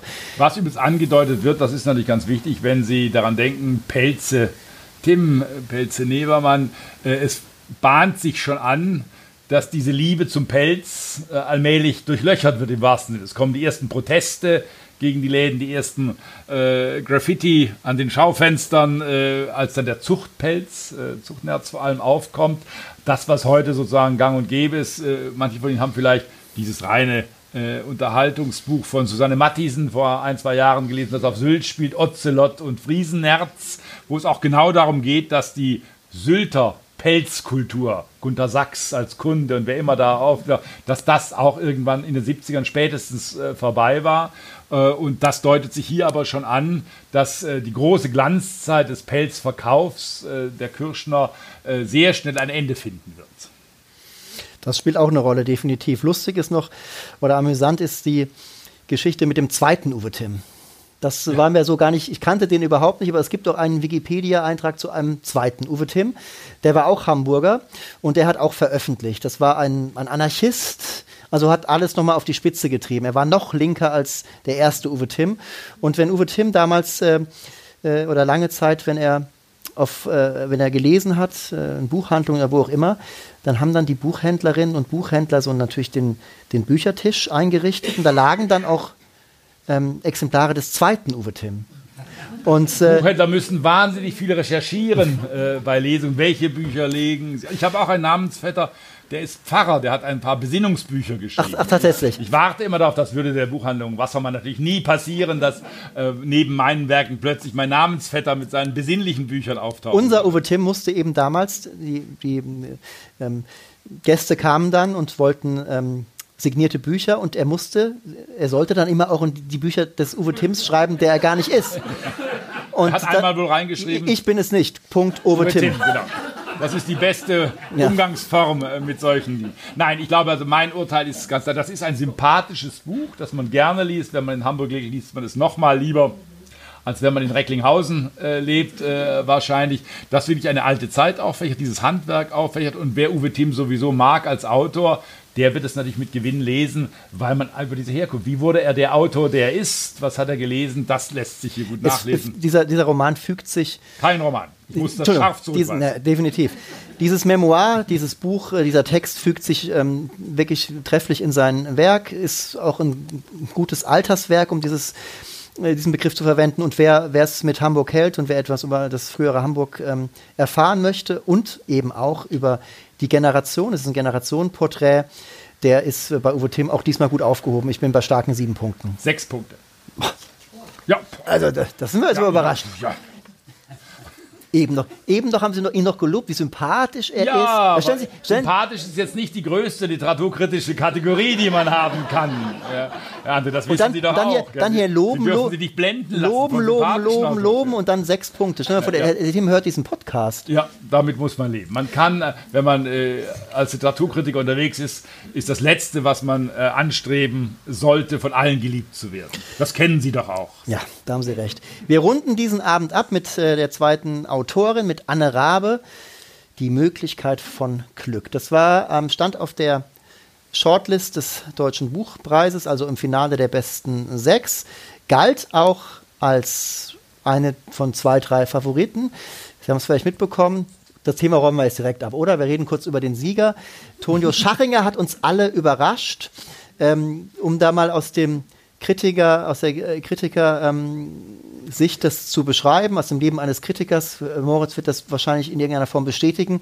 Man ist dann, man bereitet sich auf diesen Abend vor. Ich habe in den letzten zehn, zwölf Jahren, in denen ich den, das oder 13 waren es, glaube ich, in denen ich das mache. Ich sitze dann immer Montagabends da, 18.55 Uhr, Frankfurter Römer.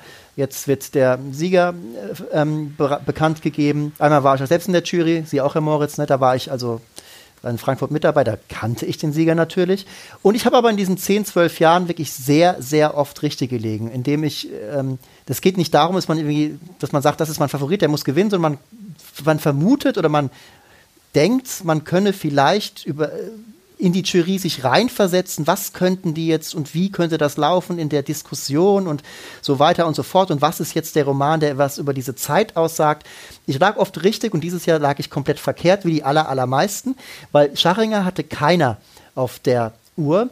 Ähm, Sie auch nicht, Herr Moritz? Nein, ich auch nicht. Ich liege meistens falsch, äh, was die Tipps an. Ich hoffe dann immer, dass sich das versendet. Ich sage es, wenn ich im Literaturhaus meinen Favoriten dann immer gleich dazu wetten sie auf was anderes, nicht auf das, was ich sage, weil Jurys natürlich äh, haben ihre eigenen Gesetze. Es sind immer sieben Jurymitglieder, die da in Frankfurt äh, mitwirken. Es müssen immer ungerade Zahlen sein, wenn es zur Kampfabstimmung äh, kommt, das ist ganz klar, wie in anderen Jurys auch. Nein, es gab, glaube ich, man kann das äh, offen sagen. Ich war in Frankfurt live dabei, konnte hinterher noch mit ein paar Jurymitgliedern äh, sprechen. Es gab eigentlich drei Favoriten. Das war Theresia Mora, das war Anne Rabe gewesen und Vatermal von Nejati Usiri, den wir, glaube ich, im Podcast auch schon äh, besprochen haben, oder als Tipp zumindest ich war, auf ihrer Liste Ich hatten. dachte, genau. Usiri wird es, muss ich ehrlich und sagen. Und dann war es wohl, was ich hörte, so, dass von diesen drei Favoriten kein Titel diese vier Stimmen bekommen hat. Sie brauchen vier von sieben, dann ist die Sache erledigt. Sondern alle haben es immer nur auf drei gebracht und dann braucht man einen Kandidaten, äh, der dann vier Stimmen äh, bekommen. Und dann hat man sich wohl auf den Kompromisskandidaten Tonio Schachinger geeinigt. Dieser Preis, das wissen Sie, ist ungeheuer wichtig für den Buchmarkt. Das ist vielleicht nicht der bedeutendste Preis, da würde ich den Georg Büchner Preis äh, natürlich eher an oberster stellen, aber er hat eine ungeheure Wirkung. Ich habe letzte Woche mit äh, mir die Zahlen mal geben lassen, wie viele Exemplare sind jetzt draußen im Handel, dann waren das 57.000. Der erste Roman von Toni Schaching, der übrigens auch auf der Shortlist stand, hat diese Zahlen natürlich bei Weitem nicht erreicht. Also jeder Titel, der den Buchpreis seit 2005 gewonnen hat, hat mindestens diese 50.000 verkauft. Dann gab es Titel wie Telkamp, Julia Frank, die Mittagsfrau Lutz Seiler, die weit im sechsstelligen Bereich äh, Bücher verkauft haben. Also insofern ist das auch für die Verlage ein entscheidender äh, Faktor. Wer kriegt diesen Preis? Und Schachinger war sicherlich das spricht nicht gegen das Buch, aber er war nicht der Favorit und war eher ein Kandidat, der es dann geschafft hat, vier Jurymitglieder auf äh, die Seite zu ziehen, auf seine Seite zu ziehen. Es wurde mir zugetragen, ein Jurymitglied sei nach der Abstimmung weinend auf die Terrasse des Hotels gelaufen, weil er so bekümmert war über diese Entscheidung. Das ist doch herrlich, oder? Wir beide waren an dem Abend dann auch bekümmert und ein bisschen beleidigt, weil wir hatten ja Scharinger, vor allen Dingen, das ist ja ein Frühjahrstitel und man muss als Kritiker immer wahnsinnig viel lesen, Sie wissen das und das ist manchmal sehr anstrengend. Und dann ist man froh, wenn das Frühjahr abgearbeitet ist. Dann hat man diese Titel teilweise gar nicht mehr auf seiner persönlichen Liste. Schachringer wurde es jetzt. Es ist ein, ein Internatsroman. Ich lese ihn übrigens gerade. Ich ich mag Schachringer. Ich habe seinen ersten Roman. Das war ein, ähm, ein Fußballroman, ein Fußballerroman aus der Sicht eines Profifußballers geschrieben. Sehr, sehr lustig. Es gibt da, glaube ich, auch einen scharfen HSV-Diss. Das hat mir sehr gut gefallen. Und, ähm, der Redakteur, der Literaturredakteur des Hamburger Abendblatts, falls das nicht alle wissen hier, auch die Hörerinnen und Hörer draußen im Lande, wie Helmut Kohl zu sagen pflegte, wissen es vielleicht nicht alle, dass der Literaturredakteur des Hamburger Abendblatts feuriger Anhänger des SV Werder Bremen ist. Übrigens, das muss man sich erstmal trauen. Übrigens das wie, muss man erstmal Jahre durchhalten. Übrigens wie Uwe Timm auch, deswegen gebe ich ihm immer ein, zwei Punkte mehr. Eben, das habe ähm, ich vermutet, das habe ich vermutet. Ähm, also, Scharinger ist, ähm, ist eigentlich, wir wollen den Mann jetzt hier gar nicht schlecht reden. Das ist äh, auf seine Art, äh, ich glaube, die Wassermänner, die Buchhändler haben auf ihrer Homepage auch sofort jubiliert und äh, mitgeteilt, dass es auch ihr Favorit war. Das, der kann auch schon was. Also auf eine gewisse Art und Weise empfehlen wir hier auch Tonio Schachinger. Jetzt sind wir aber ganz, um zum Thema zu kommen, bei Anne Rabe. Es gab auf der Longlist, Herr Moritz, glaube ich, drei Stoff, drei, drei Titel, die ähm, sich sehr mit der DDR beschäftigten. Und ähm, einer davon ist Anne Rabe, ein zweiter war Charlotte Kneuss mit Gittersee, die hätte ich auch gerne auf der äh, Shortlist gesehen. Ähm, es ploppte gerade im Bezug auf Charlotte Kneuss ähm, dann äh, ein Thema auf, darf man eigentlich als Nachgeborene über die DDR schreiben? Charlotte Kneuss ist Jahrgang 92, Anne Rabe ist Jahrgang 86. Ja. Äh, die hat, äh, also die DDR haben die beide auch Anne Rabe hat die DDR nicht wirklich erlebt. Und in diesem Buch geht es aber um die DDR. Es geht. Ja, das Interessante ist vielleicht wirklich, Sie haben die beiden Bücher genannt. Äh, Gittersee liegt übrigens auch da, da wo sonst das Malaga-Eis liegt hier. Ich vermute es zumindest liegt der Roman von äh, Charlotte Kneuss über den Dresdner Stadtteil Gittersee. Äh, das Interessante ist erst einmal, dass diese Aufarbeitung in Anführungszeichen der DDR in der Literatur jetzt nochmal geschieht. Jetzt schreiben andere, schreiben Jüngere. Äh, Sie haben die Jahresdaten äh, genannt. Äh, Gneuss 92 Jahrgang, Anne Rabe 86. Es scheint eben nicht so zu sein, jetzt ist alles erzählt worden über die DDR. Ich habe vor ein paar Tagen mit Julia Schoch, der Autorin, die auch im Osten 1974 geboren ist, gesprochen und die hat auch klar gesagt, es sei ihr im Westen oft viel zu eindeutig, zu einfarbig, wie die DDR geschildert wird, als hätten alle in der DDR das Gleiche erlebt letztlich. Und da gibt es, glaube ich, jetzt eine Generation, die dem nochmal nachgeht. Die Frage, Sie haben es gerade genannt, ob man, wenn man 1992 geboren ist, äh, wie Charlotte Gneuss, dann über die DDR der 70er Jahre schreiben darf, die Eltern sind da aufgewachsen, dann finde ich das eine der unsinnigsten Fragen, äh, die man in den letzten Monaten gestellt hat. Wenn Sie danach Ihren Bücherschrank durchgehen, äh, welche Autorinnen und Autoren schreiben über Dinge, die sie nicht persönlich erlebt haben, die 50 Jahre vorher oder 100 Jahre vorher äh, zurückliegen, äh, weil das vielleicht Anmaßung, Aneignung ist, dann müssten sie ihren Bücherschrank zu zwei Drittel räumen. Dann dürfte auch Inga Maria Malke eigentlich kaum über das Lübeck von 1890 äh, schreiben. Also das ist eine ganz unsinnige Frage. Charlotte Neuss hat in einem FAZ-Interview mit Sandra Kegel das dann auch sehr gut äh, zurechtgebogen, auch bestimmte Vorwürfe. Sie habe Dinge beschrieben, äh, das haben Sie vielleicht auch verfolgt, äh, die Eltern essen, ein, essen etwas bei Charlotte Kneuss und dann ist es lecker. Dann hat Ingo Schulze für den S. Fischer Verlag gesagt, nein, lecker habe man damals in der DDR nicht gesagt. Da hat Charlotte Kneuss die einzig richtige Antwort gegeben, meine Eltern haben lecker gesagt. Punkt. Damit ist die Sache erledigt, darüber muss man gar nicht mehr sprechen. Bei Anne Rabe ist es natürlich noch mehr als ein äh, DDR-Roman. Es ist es steht zwar Roman drunter, aber es ist natürlich ein autobiografischer Bericht im eigentlichen Sinne, äh, weil sie geht ihrer Familiengeschichte nach und sie geht auch dieser Frage bis ins Dritte Reich eben zurück nach. Das ist ganz wichtig. Was hat die Familie gemacht? Wie haben sich die einzelnen Familienmitglieder verhalten? Das erzählt dieses Buch. Und es ist auf eine Art, ähm, also es ist sehr nüchtern erzählt. Ähm, es, ist, es fragt, es stellt viele Fragen, es befragt die Eltern, aber eben nur indirekt, denn das ähm, Verhältnis dieser Stine, so heißt die junge Frau, die selbst schon Mutter ist in diesem, in der Erzählgegenwart sozusagen, sie hat ein sehr schlechtes Verhältnis zu ihren Eltern. Das ist nur untertrieben ausgedrückt. Das Interessante ist, dass ähm, diese Eltern, also sie war in ihrer Jugend, sie und ihr Bruder, das ähm, gibt schreckliche Szenen, gerade wenn man selbst äh, Kinder hat, in denen ähm, die Kinder, sagen wir, nicht sonderlich gut behandelt werden. sind sehr strenge Eltern, sehr, sehr lieblos teilweise alles. Da gibt es diese eine Szene, in der sie in einem viel zu heißen Bad sitzen und äh, die trauen sich nicht rauszugehen. Und dann kommt der Vater, ist er einmal sympathisch, der Vater kommt nach Hause und prüft das Wasser und dann zieht er die Kinder mal ganz schnell raus. Ähm, die durften, war wirklich wahnsinnig streng alles und ähm, ja, lieblos, wie ich eben schon sagte. Das ist also schon also eine Art von Anklage. Diese Szene möchte ihre eigene Tochter, äh, ihr eigenes Kind eben am liebsten gar nicht mit den Großeltern in Kontakt bringen. So, warum erzählt sie das? Warum ist es eigentlich dann nur eine, äh, ein Buch über ähm, ähm, Misshandlung in einer emotionalen ja, Tabuthemen. In der DDR gab es Tabuthemen wie in der westlichen Gesellschaft auch. Das ist das Thema äh, Kindesmisshandlung. das ist die Nachwirkung des Faschismus, diese berühmte Theorie, äh, in der DDR war alles rein, da gab es keine, die mit den Nazis äh, paktiert hätten, was natürlich völliger Unsinn letztlich ist. das war die offizielle Doktrin. Das darf es eigentlich nicht geben. Wir sind der antifaschistische Staat. Dieses Thema wird aufgehört. Sexuelle Gewalt, auch ein Thema, das es in der DDR nicht offen diskutiert wird. Auch das spielt in diesem Buch eine Rolle. Und es geht natürlich darum, die Heldin ist wie die Autorin 1986 geboren. Das heißt, wir sind da, sie wächst in den 90ern auf, nach der Wende, das ist ganz wichtig. Wie blickt nun diese Familie, die teilweise eng verwoben war äh, mit äh, dem äh, DDR-System, wie blicken die nach der Wende auf ihre eigene Zeit zurück? Was wird da verklärt? Was wird da schön geredet äh, im Nachhinein? Das spielt natürlich auch eine ganz Und wichtige Rolle. Wo ist vielleicht der Connex, meine Eltern, die eigentlich ziemlich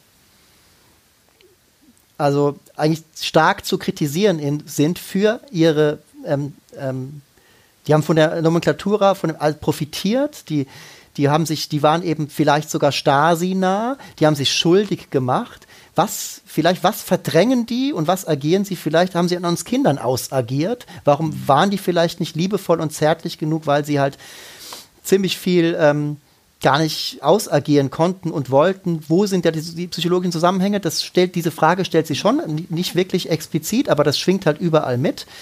Ähm, und wie kommen diese Eltern eigentlich dazu, oder wie kommt eigentlich dieses, da ist dann doch wirklich, das ist schon sehr kritisch, wie kommt, wie kommt eigentlich diese, diese eine ganze Generation von Leuten dazu, das gar nicht zu hinterfragen? Warum wurde eine NS-Auf Bereit, äh, betrieben, im Westen anders als im Osten übrigens. Und warum wurde das nicht in der DDR bewerkstelligt? Warum haben da so viele Leute so viel einfach ähm, verschwiegen, beschwiegen, wie Sie es schon erwähnt haben, eben, Herr Moritz? Genau, es scheint das Schweigen ein, eine Art deutsches Dauerthema zu sein. Wir kennen das alle aus den Biografien äh, von Kindern, äh, wo die Eltern im Nationalsozialismus waren, wo darüber nie gesprochen worden ist. Das ist ja in ganz vielen Sachbüchern und Romanen verhandelt worden. Aber dieses Schweigen spielt auch hier äh, eine ganz wichtige Rolle. Nein, mir hat das Buch äh, unterm Strich äh, sehr gut gefallen, weil es eben äh, einen neuen Blick darauf wirft, weil es einen Blick einer deutlich jüngeren Autorin ist als die Texte, die man bislang kennt. Es ist wie immer übrigens, das fand ich ein sehr interessanten Nebeneffekt, wie immer bei solchen Büchern, die ganz offenkundig stark autobiografisch sind, dass die Familie auf diese Bücher immer sehr unwirsch reagiert. Äh, in dem Fall Rabe sollte eine Lesung in Rostock halten äh, und hat diese Lesung kurzfristig abgesagt, weil sie erfahren hat, dass zehn ihrer Familienmitglieder sich angekündigt hätten zu dieser Lesung und die Familie tief empört ist über dieses Buch. Aber so ist das immer, wenn sie über eigene Familie schreibt, vor allem so brisanten politischen Verhältnissen, die, wo es um Verschweigen geht, dann ist die Familie ist wohl sehr, sehr unglücklich die mit diesem Buch. Die Buchmutter ist ja auch schon. Genau. Permanent empört, äh, sie kann das gar nicht verstehen, dass äh, ihre Kinder eigentlich keinen Kontakt mehr zu ihr haben wollen. Da ist keine, diese Einsicht ist vielleicht nicht möglich und das ist dann interessant und macht dieses Buch auch auf gewisse Art und Weise zu einem politischen Buch. Unsere Kollegin Annemarie Stoltenberg hat dieses Buch auf NDR Kultur besprochen und sie erzählte mir, dass sie danach wütende Mails aus der Familie bekommen habe. Das sei doch eine Frechheit, dieses Buch. Die, die Kindheit von Anne Rabe sei sehr schön gewesen.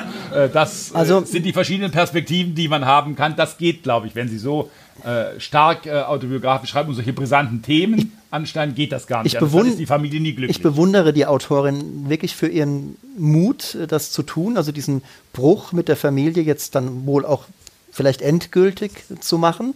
Also die Witze schon, äh, Anne Rabe ist eigentlich als Dramatikerin bisher in Erscheinung getreten. Das ist ihr Debütroman. Ähm, die Witze schon vorher natürlich Gedanken gemacht haben, was kommt am Ende dabei heraus. Und äh, wahrscheinlich wundert sie sich nicht allzu sehr über die Reaktion jetzt in der Familie. DDR ist gerade ein, wir haben es vorhin angeschnitten, ist halt äh, gerade auch ein Trendthema, was das angeht. Es gibt ja im Sachbuch das Sachbuch von Dirk Oschmann, ja. was monatelang auf der Bestselliste ganz oben stand.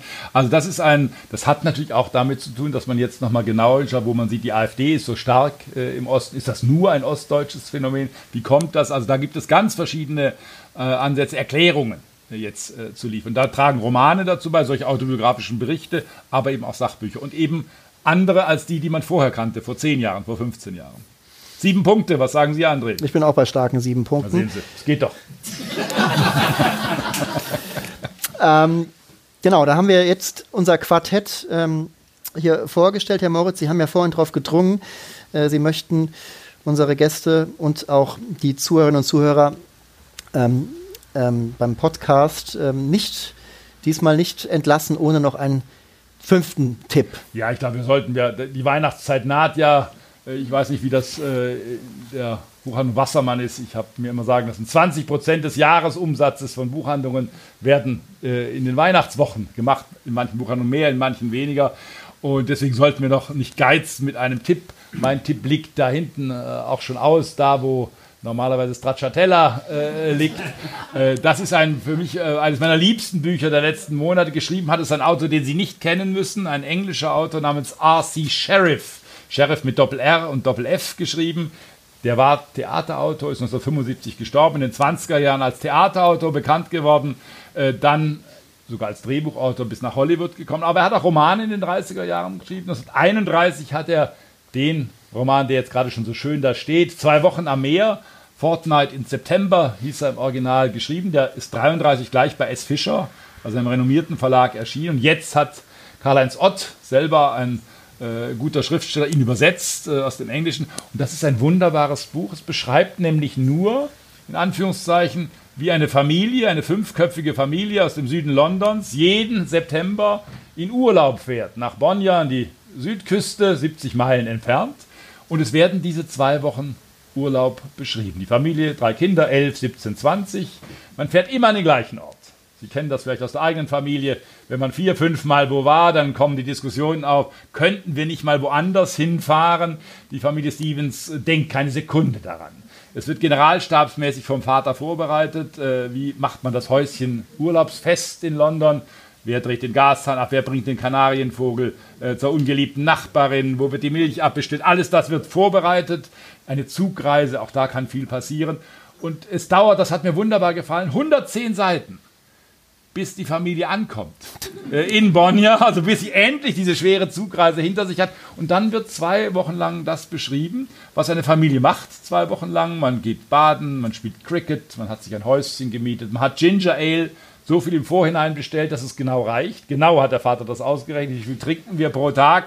Wie reicht das? Die Mutter kriegt eine Flasche Portwein für den Urlaub, das bekommt sie sonst auch nicht. Und das Schöne an diesem Buch ist, äh, R.C. Sheriff hat gesagt, ich wollte ein Buch schreiben über normale Leute, die normale Dinge tun. Und das genau tut dieses Buch auf ganz, ganz liebenswürdige Weise. Wir sind in dieser Familie drin, auch die Dinge, die verschwiegen werden, wovon niemand spricht, was aber in den Figuren nagt. Die Mutter zum Beispiel hasst zwei Dinge. Sie hasst Urlaub und sie hasst das Meer. Sie würde aber nie auf die Idee kommen, ihren Familienmitgliedern irgendwas davon äh, zu verraten. Sie tut tapfer mit, fürchtet sich innerlich am Zug, was kann da alles passieren, wir steigen falsch um, der Koffer geht verloren. Also und so ist dieses Buch gestrickt. Es gab eine Umfrage des Guardians, dieser englischen äh, Tageszeitung im, im Lockdown, äh, wo prominente Autoren gefragt wurden, was war das Buch, was sie am meisten getröstet hat, was für sie am schönsten war in dieser Zeit. Da hat Nobelpreisträger Ishiguro gesagt, ganz klar, R.C. Sheriff, dieses Buch, das sei äh, die würdigste Art und Weise, wie man den Alltag von Menschen beschreiben. Also ich würde alle dieser Bücher weggeben. Wenn ich nur eins behalten dürfte, würde ich R.C. Sheriff zwei Wochen am Meer behalten. Ja, Herr Moritz kann wirklich sehr begeistert von manchen Büchern sein. Das war auch wirklich speziell für Sie jetzt hier in der Eisdiele bei ähm, Next Book Please on Tour sozusagen, denn äh, der geneigte Next Book Please Hörer, der kannte diesen Titel natürlich schon, denn wir haben ihn ja in der vorletzten Ausgabe, glaube ich, vorgestellt. Genau. Doppelt hält besser. Doppelt hält besser. Ähm, ein typisches, typischer Moritz-Roman. Herr Moritz äh, wählt, äh, bin da auch manchmal ganz dankbar. Das sind eigentlich so kleine Schätze, ähm, die Verlage irgendwie entdecken und dann auch Sie. Ich habe da manchmal gar nicht so ein Auge drauf, aber wie gesagt, ich bin bei Das Sheriff. macht, und wenn ich noch ein- etwas einfließen lasse, das macht oft auch mehr Freude. Ich habe ja selber sechs Jahre als Verlagsleiter bei Hoffmann und Kampe hier in Hamburg gearbeitet, bevor es ins Literaturhaus ging. Und da hat man viele man hat Bestseller-Autoren gemacht, wo man viel Geld für bezahlt hat, weil man dachte, das wird funktionieren. Aber viel schöner waren die Sachen, die man ausgegraben hat, die sozusagen um die Ecke kamen. Manche von Ihnen werden das Buch kennen, die Buchhändler kennen es mit Sicherheit. Helen Hunt, 84 Charing Cross Road. Ein Dauerseller, ein Longseller, das war das Buch einer englischen Theaterautorin, die nach dem Krieg einen Briefwechsel, eine New Yorkerin, mit einem Londoner Antiquariat begonnen hat. Und der, das Buch besteht nur aus diesen Briefen. Und das ist das reizendste Buch, was ich über Bücher, über Bücherleidenschaft kenne. Und das haben wir bei Hooker damals ausgegraben. Es wurde ein Dauererfolg. Das ist bis heute im Taschenbuchliefer bei immer wieder neuen Ausgaben. Das macht viel mehr Freude, als wenn Sie 500.000 Euro ausgeben, um einen amerikanischen Thriller äh, endlich äh, an Land zu ziehen. Deswegen diese Vorliebe auch so für Ausgrabungen in Verlagen. Klingt alles ganz plausibel. Ich halte mich mit meinem fünften und meinem letzten Tipp etwas kürzer. Ich bin noch ganz in der Gegenwart. Ich werfe noch mal in die Runde einen Roman von Philipp Oemke. Schönwald heißt der. Philipp Oemke ist, ähm, hat auch eine Hamburger Vergangenheit. Der hat hier studiert, glaube ich, und äh, ist jetzt beim Spiegel Kulturchef, ist hier halb in Hamburg, aber auch mehr in Berlin ansässig, hat lange in New York als Kulturkorrespondent gearbeitet und er hat jetzt hier mit Schönwald den Versuch unternommen, im Stile des äh, berühmten und beliebten amerikanischen Autors Jonathan Franzen einen Familienroman zu schreiben. Es gibt äh, die Schönwalds haben drei Kinder, äh, die sind alle sehr unterschiedlich. Einer ist in ist in New York und ist dort ähm, Professor und ähm, ist dann hat dann gerät dann ein bisschen auf die falsche, auf die rechte Bahn, gerät in den Dunstkreis der Trumpisten, hat auch zu Trump Junior selbst Kontakt, äh, ist bei der Uni musste er gehen, nach, äh, war ein bisschen mit so einer MeToo-Sache äh, beschäftigt und naja, er reist dann nach Deutschland, ist in Amerika eine kleine Berühmtheit, das hat in Deutschland niemand mitbekommen, das ist der einzige Punkt in diesem Roman, das ein bisschen unglaubwürdig ist, trifft dort auf seine beiden Geschwister, seine Schwester äh, lesbisch ähm, ähm, macht in äh, Berlin Neukölln einen Buchladen auf, der vor allem queere Literatur verkauft. Der hat einen kleinen Bruder noch, der äh, sehr reich geheiratet hat. Die treffen da aufeinander und dann geht sehr viel um die Geschichte der Familie. Wo kommt das Geld für diesen Buchladen eigentlich her? Ist da nicht irgendwie auch ähm, noch Nazi-Geld mit äh, drin? Äh, dann gibt's äh, schön einen Aufzug eines äh, eine, von sehr linken ähm, Neuköllner Aktivisten, die dann, äh, als diese Buchhandlung gerade eröffnet werden soll, da ein bisschen Bambule machen.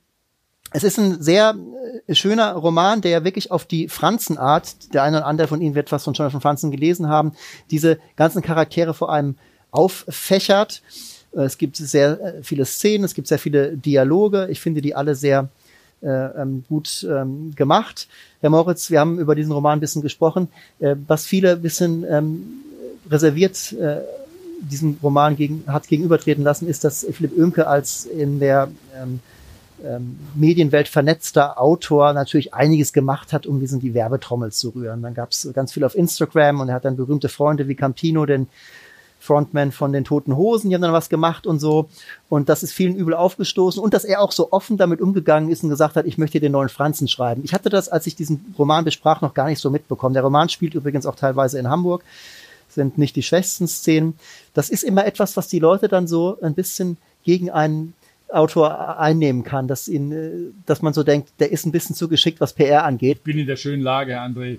äh, Der Roman liegt noch in meinem Büro in Sichtweise. Ich habe noch keine Seite davon gelesen. Ich habe nur über diesen Roman. Ich glaube Ihnen also im Moment alles, was Sie gerade über dieses Buch erzählt haben. Nein, natürlich war man ein bisschen skeptisch. Das war, glaube ich, vom Verlag und vom Autor nicht sehr geschickt. Wenn einer selber sagt, ich habe so viele amerikanische Familienromane, Gegenwartsromane gelesen. In Deutschland kann das niemand. Jetzt komme ich und schreibe den neuen Franzen. Da bin ich ein bisschen skeptisch. Das war, glaube ich, nicht so wahnsinnig äh, geschickt. Trotzdem ist es ein äh, guter Roman, sehr unterhaltsam äh, und ich lege Ihnen diesen Roman definitiv ans Herz. Guter Gesellschaftsroman. Das war aber wirklich der letzte Tipp für heute. Ich, äh, wir bedanken uns bei Ihnen hier in der Eisdiele für Ihre Aufmerksamkeit und ähm, wir wünschen Ihnen, die Sie diesen Podcast gehört haben, Sie, die Sie hier sind, können den Podcast natürlich auch nochmal hören. Gar keine Frage, wenn Sie äh, vielleicht nochmal die sehr amüsanten Sätze des Rainer Moritz. nochmal nachhören wollen, dann gibt es diese Möglichkeit ganz leicht. Herr Moritz hat nichts dagegen, wenn Sie ihn zum zweiten Mal bewundern. Wir verabschieden uns und äh, wünschen wie immer unsere Schlussformel gutes Lesen. Vielen Dank.